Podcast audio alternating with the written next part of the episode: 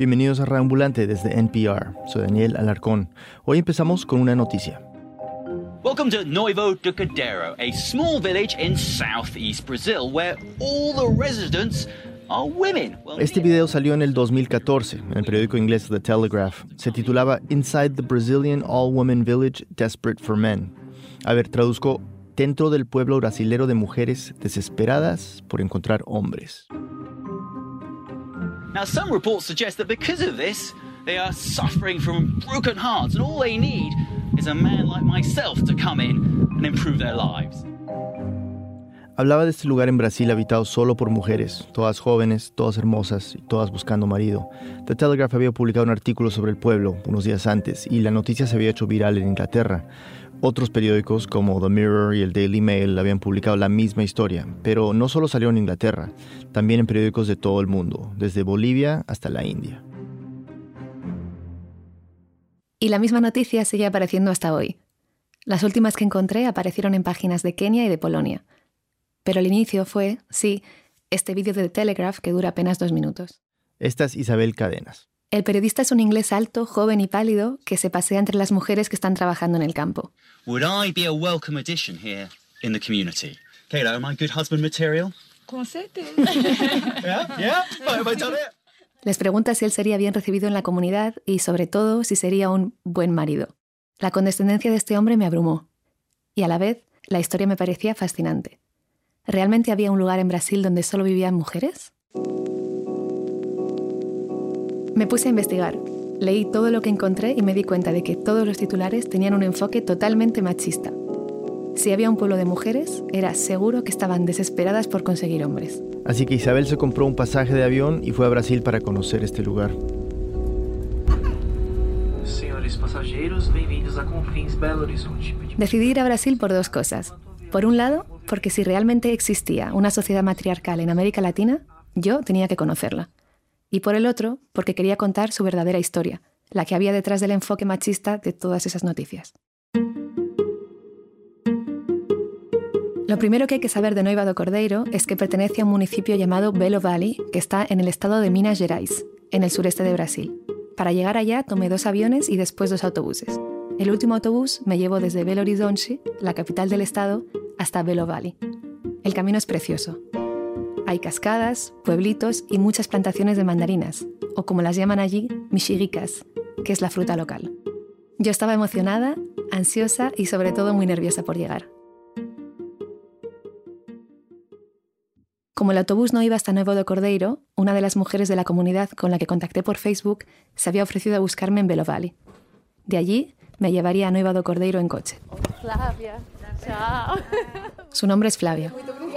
Finalmente. Finalmente. Lo primero que me sorprendió es que no llegó sola.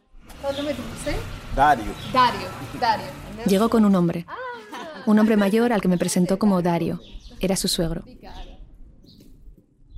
Que hubiera un suegro implicaba que había también un marido. Es decir, implicaba que Flavia era una mujer casada. Me quedé en shock, pero traté de disimularlo. Nos montamos en el coche para ir a Noiva e intenté concentrarme en hablar sobre otras cosas, como por ejemplo el producto local, que siempre es un muy buen tema de conversación, ya sea en español o en portugués. Mandarina, clementina, tangerina. Ah, gente. tangerina. Tangerina. Mandarina en español. Pero en realidad me pasé todo el camino a Noiva do Cordeiro pensando en cómo cambiar las preguntas que tenía para Flavia. Las había pensado para una mujer soltera.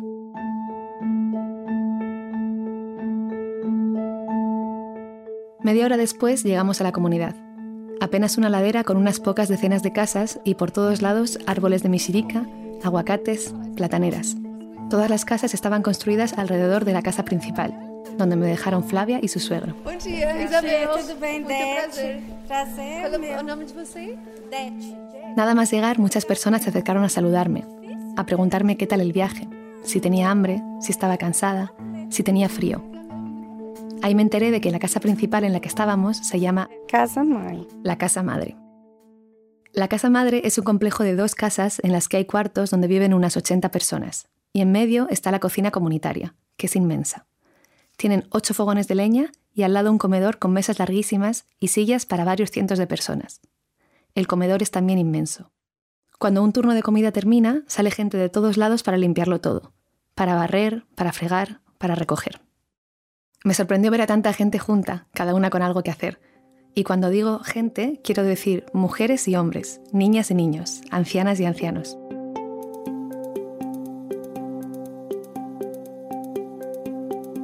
Noiva do Cordeiro parecía un pueblo totalmente normal, ni rastro de esa mayoría de mujeres que había leído en la prensa. Pero casi no tuve tiempo para pensar en esto porque enseguida me llevaron a un salón que usan para hacer presentaciones. E aí, gente, saudades? Era sábado y se celebraba la Sesta da Viola, o el Viernes de la Guitarra, una fiesta que hacen todas las semanas. É Isabel, né? Queria te agradecer por você ter saído de tão longe para estar aqui. La fiesta comenzó con Eginelli, la presentadora, saludándome en nombre de toda la comunidad y dándome las gracias por venir de tan lejos. Poco a poco fueron subiendo al escenario grupos de baile, un coro, un dúo que hace un playback de Michael Jackson.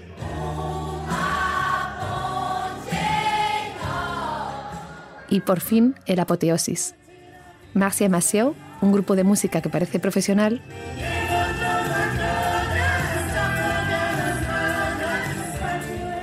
y después de ellos, Keila Gaga, una mujer rubia, vestida como Lady Gaga, con su grupo de bailarines igualitos a los de Lady Gaga.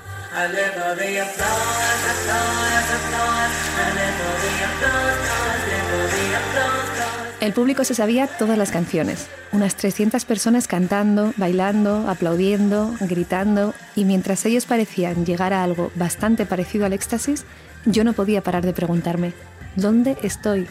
¿Qué es este lugar? Y sobre todo, ¿de dónde ha podido salir la historia del pueblo donde solo viven mujeres?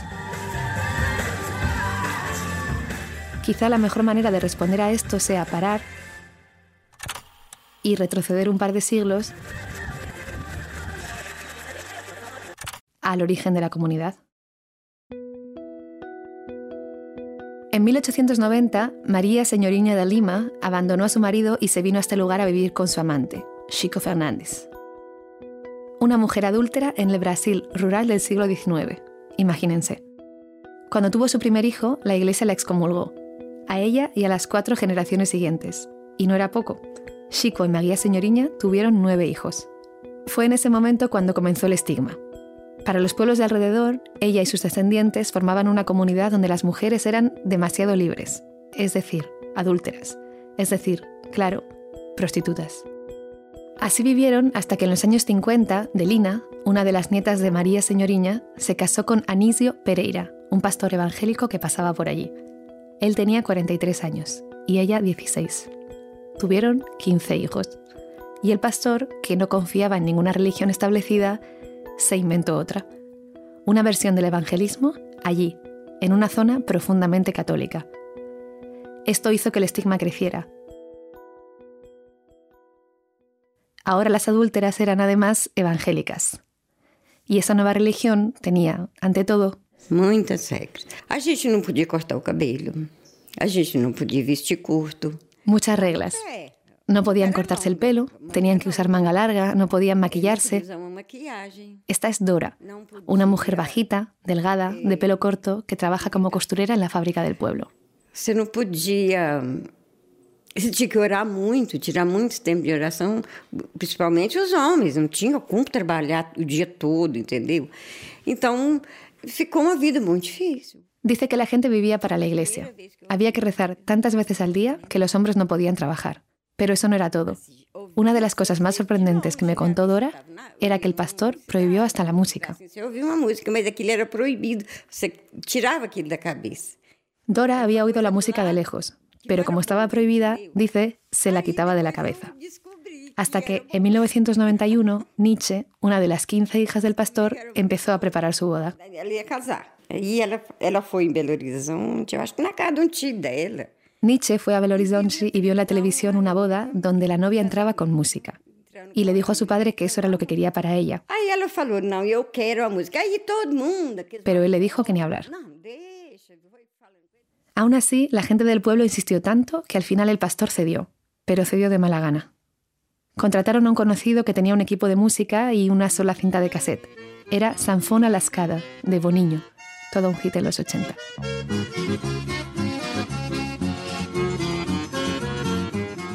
Quando foi pra festa, e nós achou aquilo muito bom, já que teve a. Esa cinta sonó una y otra vez toda la noche. E nós dançou muito. Bailaron mucho. Nem sabia o que era dançar, mas dancei. Aprendi a dançar, fiquei boa para dançar. Dora nunca había bailado. Tenía 35 años. Pero aprendió y descubrió que bailar era bueno. Y que algo tan bueno no podía impedir ir al cielo.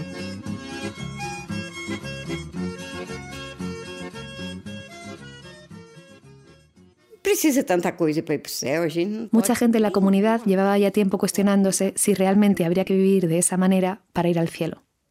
Se lo preguntaban hasta los propios hijos del pastor. Ah, ele era um homem simples, é, muito inteligente. Esta es Rosa, una de las hijas del pastor. A única falha que ele teve foi fanatizar com religião. Só isso. Dice que su padre era muy inteligente y que su único defecto fue ser un fanático de la religión. Ya de adulta, Rosa empezó a cuestionarla. Sim, quando eu cheguei na idade adulta, eu comecei a fazer meus questionamentos. Se cuestionó las reglas, la hipocresía y empezó a compartir lo que pensaba de la religión de su padre con la gente de la comunidad. Primero con sus hermanos y con su madre, y después con la gente del pueblo. No início achou que eu estava um pouco exagerada, outros ach... realmente já tinha pensado isso também. Algunos pensaban que Rosa estaba exagerando, pero otros estaban de acuerdo con ella. Y entonces, en el 91, el mismo año en que fue la boda de Nietzsche, decidieron reunirse con el pastor. Ah, foi na casa dele, bastante dos membros da igreja e os próprios filhos dele também. Acudió toda la familia y algunos vecinos, miembros de la iglesia. Dora lo recuerda bien. E, e, e nós conversou com ele. Aquela igreja oprimida daquele jeito. Le dijeron que no querían esa iglesia que los oprimía, que él veía muchos defectos en otras iglesias, pero que la suya también los tenía, y que estaban cansados de vivir según su voluntad. Sorprendentemente, el pastor estuvo de acuerdo, tanto que poco a poco él también dejó de ir a su propia iglesia. Ficou pouca gente na igreja, por resto ele também parou de ir, sabe? Parou com aquilo. É. E ficou quieto dentro da casa dele.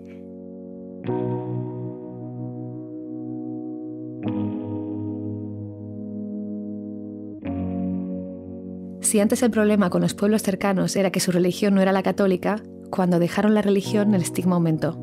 Sin religión eran otra vez demasiado libres, descendientes de una adúltera, es decir, una vez más, prostitutas. Foi muito difícil a nossa vida. Nossa vida não foi fácil. Así que el estigma siguió. Las mujeres del pueblo, que ahora tienen entre 20 y 35 años, lo sufrieron en la escuela. Así pasó también a Flavia, la mujer que me vino a buscar a la estación. Ah, era tanto absurdo. Falava muito absurdo, sempre no sentido das nossas mães que eram prostitutas. Flavia paró de estudiar porque en la escuela la llamaban hija de prostituta o hija de las mujeres del pastor. Los peores insultos venían no de los niños, dice, sino de los propios profesores. Mas era muito, muito triste o que a gente ouvia. E por incrível que pareça, os professores era pior do que os alunos. Y sin embargo, como me dijo Dora, al haber dejado la religión, tuvieron, por fin, tiempo para pensar. E as pessoas não- ainda não tinham parado para pensar. Lo que empezaron a pensar fue cómo querían vivir a partir de entonces. No fue una decisión difícil. Ante tantas dificultades, la gente de Noivado Cordeiro estaba muy unida, así que fue algo bastante natural. Querían vivir de manera comunitaria. Empezaron con dos máquinas de coser. Una era la de Dora, la otra era la de Rosa. Las juntaron y fundaron una fábrica. E hicieron así con todo lo demás. Colectivizaron las tierras, el trabajo del campo, pero también las tareas diarias de cuidado, desde la crianza de los niños hasta la comida. Colectivizaron hasta la iglesia. La derrumbaron entre todos. Y en su lugar construyeron un bar. Es el lugar donde la gente se divierte. Y el dueño del bar, curiosamente, es otro de los hijos del pastor. Y eso no es todo. Hace poco consiguieron abrir su propia escuela, sin ayuda del Estado. Los profesores son jóvenes del pueblo que estudian en la universidad. Aqui, a minha faculdade, quem paga é a comunidade. Junta todo mundo para pagar minha faculdade, porque El que habla es Pedro, el profesor de biología. Me cuenta que la comunidad le paga los estudios y él a cambio da clases. eu não recebo, mas por vontade própria. E se a comunidade querer me pagar como professor, nunca vou aceitar. Y dice que no quiere recibir ningún dinero por ese trabajo, porque es como si diera clase a su familia, que de hecho lo es. Los 300 habitantes de Noiva do Cordeiro son descendientes en algún grado de la fundadora de la comunidad, María Señoriña.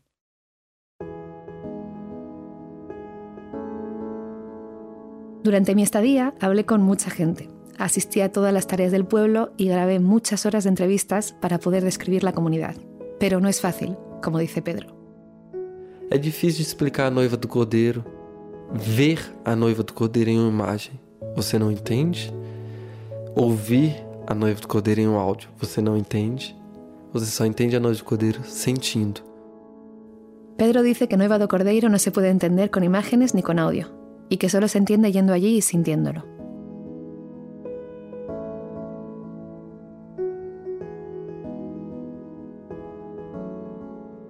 Una pausa y volvemos.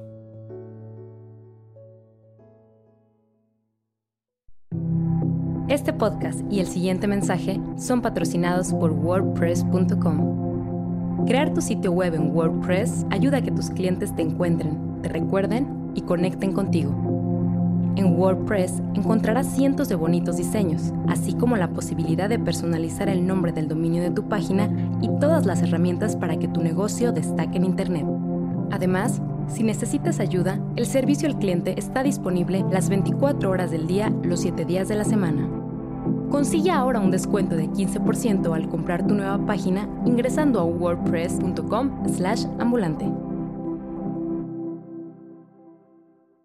Do you love trivia, puzzles, nerdy games, and humor? What about interviews with actors, musicians, and people from all walks of life? Yeah? Then join me, Ophira Eisenberg, host of NPR's Ask Me Another, every week on the NPR One app and wherever you listen to podcasts. What does it take to start something from nothing? And what does it take to actually build it? I'm Guy Raz. Every week on How I Built This, I speak with founders behind some of the most inspiring companies in the world. Find it on NPR One or wherever you get your podcasts. Isabel dice que la mejor manera de que entendamos lo que es Noiva do Cordeiro es tal vez con una historia. Y de todas las que me contaron, me quedo con la de Eriki. Ah, meu nome é Eric Araújo. Eriki tiene 35 años. Es el hacker de la comunidad. Edita vídeos, los graba y está haciendo la instalación de Internet para que el pueblo tenga Wi-Fi. Y es, sobre todo, muy tímido. Cada vez que me veía parecía que le daba miedo el micrófono. Pero un día vino a buscarme a la cocina y me dijo que, si quería, me contaba su historia. ¿Sin micro? Le pregunté. Como tú quieras, me respondió.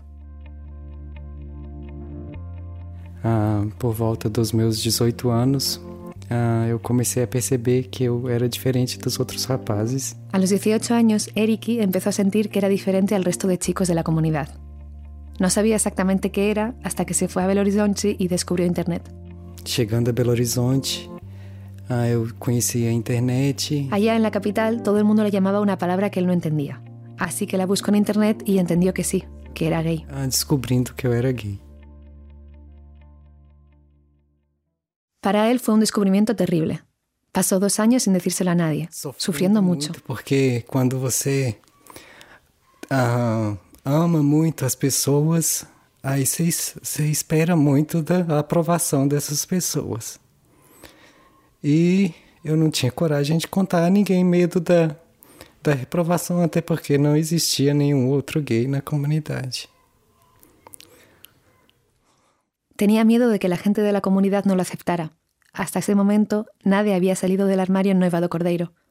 No se atrevía a decírselo a nadie. Hasta que un día se lo contó a su mejor amiga, Keila. Olha, quando, é, quando o Eric falou comigo que ele era gay, eu chorei. Mas eu não chorei porque ele era gay, eu chorei porque ele estava sofrendo, eu pensei. Keila lloró. Ella tampoco sabía lo que era ser gay, pero su amigo estaba sufriendo tanto que tenía que ser algo triste. E depois, com o tempo que fui, é, eu fui entender que o sofrimento dele era por medo. Después entendió que en realidad su amigo sufría por miedo y que si ese miedo desaparecía iba a ser feliz. Y ahí Keila y su hermana Marcia tuvieron una idea. Aí elas tiveram a ideia de fazer um teatro Hacer una obra de teatro para explicarle a la comunidad que había hombres a los que les gustaban los hombres. Había varios personajes. Algunos eran gays, otros eran prejuiciosos y al final de la obra aparecía el prejuicio como un personaje más. Eriki interpretó uno de los personajes gays de la obra. Estava muito nervoso. Até então, pouquíssimas pessoas na comunidade sabiam que eu era gay. Y la obra fue un éxito.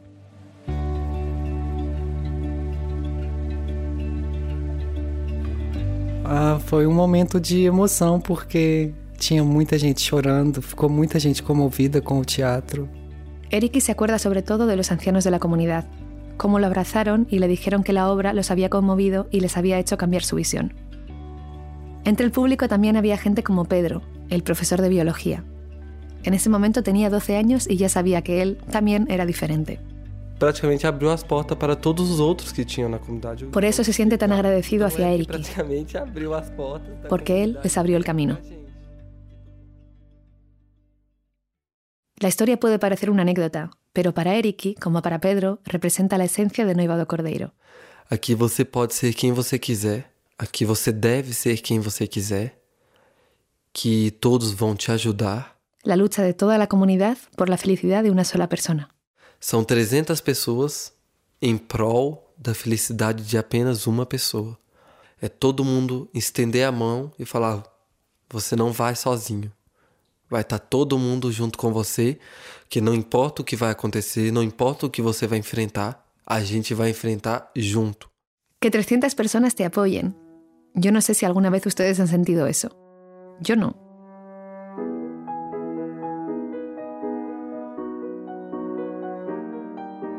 Pero una vez que entendí cómo vivían, me faltaba atar un pequeño cabo suelto.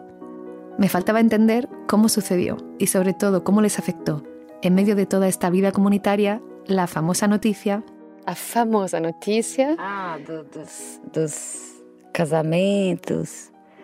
Lembra? Flavia se acuerda perfectamente del día de la noticia. Fue la noche del 27 de agosto de 2014. E eu lembro que era de noite, o telefone tocou 24 horas por dia. Tocou muito, incessadamente. El teléfono, el único que había en todo Noiva, según me dijo Flavia, sonó durante 24 horas y ellas se preocuparon. Várias pessoas levantaram e atendeu o telefone, estava falando uma língua que até hoje eu não sei qual. pero les hablaban en idiomas totalmente desconocidos. Al día siguiente, una periodista de São Paulo las llamó para contarles lo que pasaba. Gente, você está sabendo das matérias que está saindo de? Mas que matéria? Había más de 30.000 noticias sobre ellas por todo el mundo. A primeira pergunta que não veio ninguém fazer entrevista aqui, nós não sabemos, até hoje não me pergunte. Nunca supieron de dónde salía la noticia. Flavia me dijo que aquí no vino ningún periodista y que nadie tampoco les pidió permiso para usar las fotos del Facebook de la comunidad. Y lo mismo, claro, me preguntaba yo. Desde mi llegada aquel sábado había visto tantos hombres como mujeres. La noticia era de 2014. ¿Era posible que la comunidad hubiera cambiado tanto en apenas tres años? Porque esos hombres que yo había conocido habían nacido y crecido en Noiva. ¿Dónde estaban cuando apareció la noticia? ¿Era simplemente una noticia falsa? Okay, my name's Harry Wallop. I'm a British feature writer. Este es Harry Wallop, el periodista de The Telegraph que en aquel vídeo de 2014 se paseaba por ese pueblo habitado aparentemente solo por mujeres solteras. El mismo día que The Telegraph publicó el artículo, a Harry lo llamaron desde la redacción.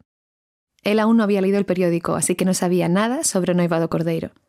Tampoco sabía nada de portugués. They were obsessed at the Telegraph in a, in a rather wonderful way that they were going to be beaten by the Daily Mail, their main competitor.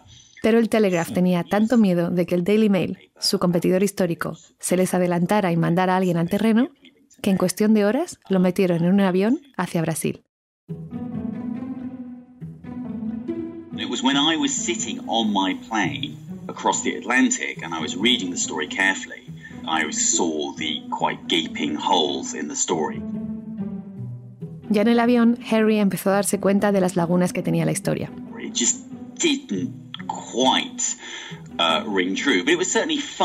Algo no cuadraba. En las fotos había visto que en el pueblo también había niños, y le parecía muy raro que solo hubiera mujeres. Pero para Harry era sin duda una historia muy divertida.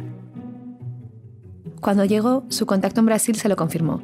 La historia había sido sexed up, como dicen en inglés. Es decir, se cambia algo para que parezca literalmente más sexy. Porque como ya sabemos, en Noiva hay hombres. Solo que cuando Harry llegó, no estaban allí. My memory was 40 to 50 women all working in the fields, and there was only one man I saw. Harry dice que vio unas 40 o 50 mujeres y solo un par de hombres durante las tres horas que pasó en la comunidad. Muchos hombres se iban a Belo Horizonte a trabajar durante la semana y solo volvían de viernes a sábado. Y para ser justa con él, es cierto que en el vídeo Harry empieza diciendo All the residents are women. Well, nearly all, and certainly during the week. que todas las residentes son mujeres o, bueno, casi todas, y que desde luego es así durante la semana. Le pregunté por qué no había sido más claro, por qué se siguió enfocando en la historia de las mujeres que buscaban hombres. As in, why did I tell the truth, or why did I not make more? Why? Well, I, I, I, I, I again, I'd flown across the Atlantic um, at huge cost to the Daily Telegraph. That was their cost, uh, and they were going to run a story anyway. Harry duda antes de responder, pero me dice que el Telegraph se había gastado mucho dinero para mandarlo a Brasil, e iban a sacar la historia de cualquier manera.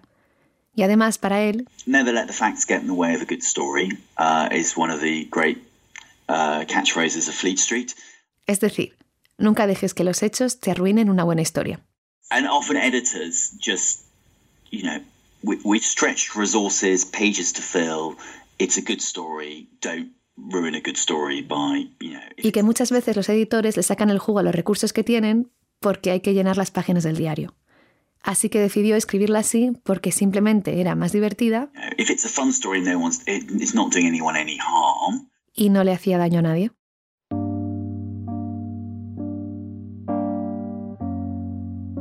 Yo no estaba tan segura de que la historia no le hiciera daño a nadie. El vídeo y el texto de Harry tenían una perspectiva muy machista, y así habían contado también la historia la mayoría de medios del mundo.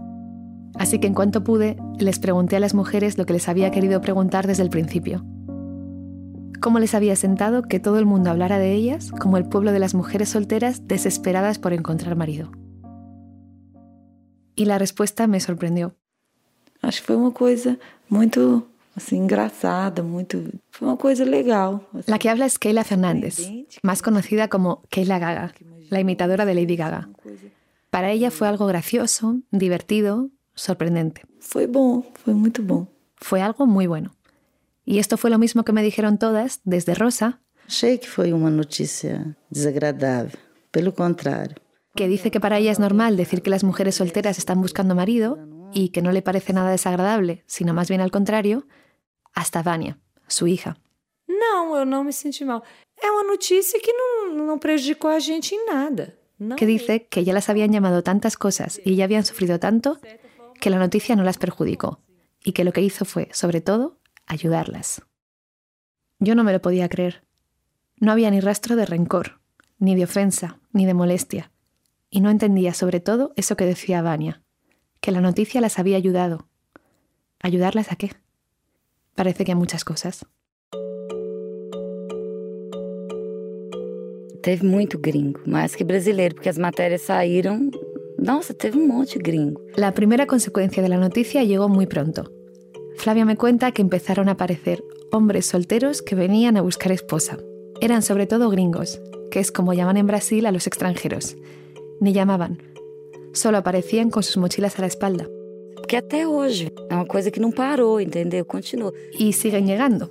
Ahora un poco menos, pero en ese momento llegaban de todos los países del mundo, de sitios que la propia Flavia ni conocía. Y con la llegada de esos hombres solteros pasó otra cosa, que los hombres de la comunidad empezaron a tener miedo.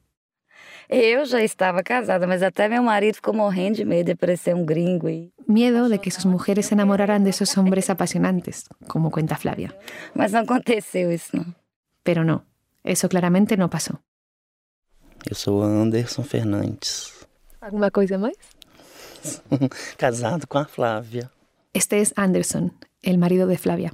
Hoje eu vou embora para Belo Horizonte, que eu vou trabalhar amanhã e volto na sexta. 22 anos que eu faço isso. ¿Você tem cuántos años ahora? 37. Anderson viaja a Belo Horizonte cada semana para trabajar. Lleva haciendo lo mismo desde hace 22 años. Lo entrevisté en su coche, un domingo, justo antes de que se fuera a la ciudad. Flavia estaba sentada en el asiento de atrás. vamos falar de amor, do amor. Tá aqui. Tô no banco de trás aqui. Anderson es muy tímido, pero me contó sobre ese miedo que tuvo cuando empezaron a llegar los gringos. Y me dijo que ese miedo sigue hasta hoy. Será que vai chegar um gringo rico e vai levar a minha Flávia? eu fico com medo, sim. Flavia y Anderson ya estaban casados cuando saltó la noticia, pero mucha otra gente no. Y cuando llegaron los gringos, hubo una explosión de casamientos. Porque acho que os homens ficaram com medo de aparecer outros homens. Y casar. Los que estaban tonteando, me dice Flavia, se casaron porque no querían dejar a sus mujeres para los gringos. Flavia dice casarse, pero en Noiva eso no quiere decir lo mismo que en otros sitios. Pocas parejas aquí tienen papeles o han celebrado ceremonias de casamiento. Aquí la gente se junta y cuando ya no se quieren, se separan, sin papeles.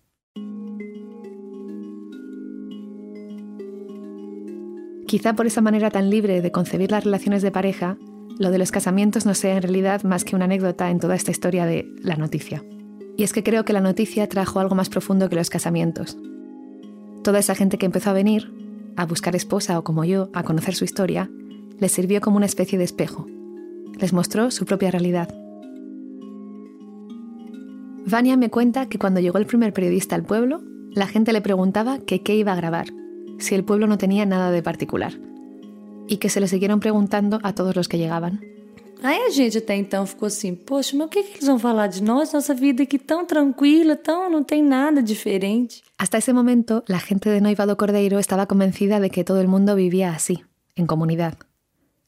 Y eso fue lo mejor de la noticia, darse cuenta de que la forma en que vivían era especial, porque la habían construido juntos. Quizá por eso en Noivado Cordeiro nadie parece tener sueños individuales, como dice Pedro. Meu sonho individual, de certa forma, ele se torna um sonho comunitário, porque a minha vida é comunitária. Entre los sueños colectivos están los que se imaginan. Que el pueblo sea cada vez más próspero, que el mal tiempo no les dañe la cosecha o que la fábrica cada vez tenga más pedidos. Pero hay otros un poco más inesperados. Uno de los más recurrentes es que Keila Gaga y el dúo Masia Maseo sean cada vez más famosos. Y no van por mal camino. En 2016, Keila y su equipo de bailarines actuaron en la recepción de la antorcha olímpica en Belo Horizonte, delante de 30.000 personas. Quizás sea el momento de contarles que Keila y Marcia, las dos músicas de la comunidad, también son hijas de Anisio, el pastor que prohibió la música. El último día de mi estancia acompañé a Keila y a su equipo a un programa de televisión. Y ahí, por fin, lo entendí. Yo había viajado a Brasil para salvar a estas mujeres del yugo de la mirada machista, y resulta que había caído en una trampa. Es cierto que las mujeres de Nuevo do Cordeiro no lanzaron al mundo la noticia falsa de que eran una comunidad de mujeres desesperadas por encontrar marido, pero tampoco la desmintieron, y siguen sin querer hacerlo. ¿Por qué? Se lo pregunté a Marcia después del programa. Mas vocês não fizeram nunca nada para desmentir? Não. Não. Por as, as matérias que vem a gente Porque fala. eu acho que é muito importante. Que a gente venha pra cá? É, aí. Se não tivesse isso, você não tinha vindo. Si no hubiera sido por la noticia, nunca te hubiéramos conocido, me dicen, ni tú a nosotras. Nunca lo desmintieron porque quieren que sigamos yendo.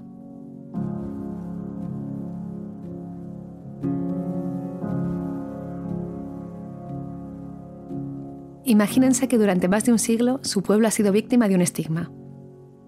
Primero las llaman adúlteras, luego prostitutas, luego se ríen de su religión, luego de que no tengan religión, y luego otra vez las vuelven a llamar prostitutas. Imagínense que un día, como por arte de magia, llega un extranjero y les dice que su manera de vivir es especial. Y luego otro. Y luego otra. Imagínense que su pueblo, antes maldito, es ahora el pueblo más famoso de la región y que los coches pasan de largo los otros pueblos para llegar al suyo. Imagínense que de repente empiezan a darse cuenta de que su vida es diferente, de que su vida es especial y de que, si han conseguido tener esa vida después de tantos años de estigmas, pueden convertirse en lo que quieran. Fundar una escuela, vivir de lo que producen, cantar delante de miles de personas. Imagínense que todo esto sucede por una noticia y que esa noticia es falsa. ¿Ustedes la desmentirían?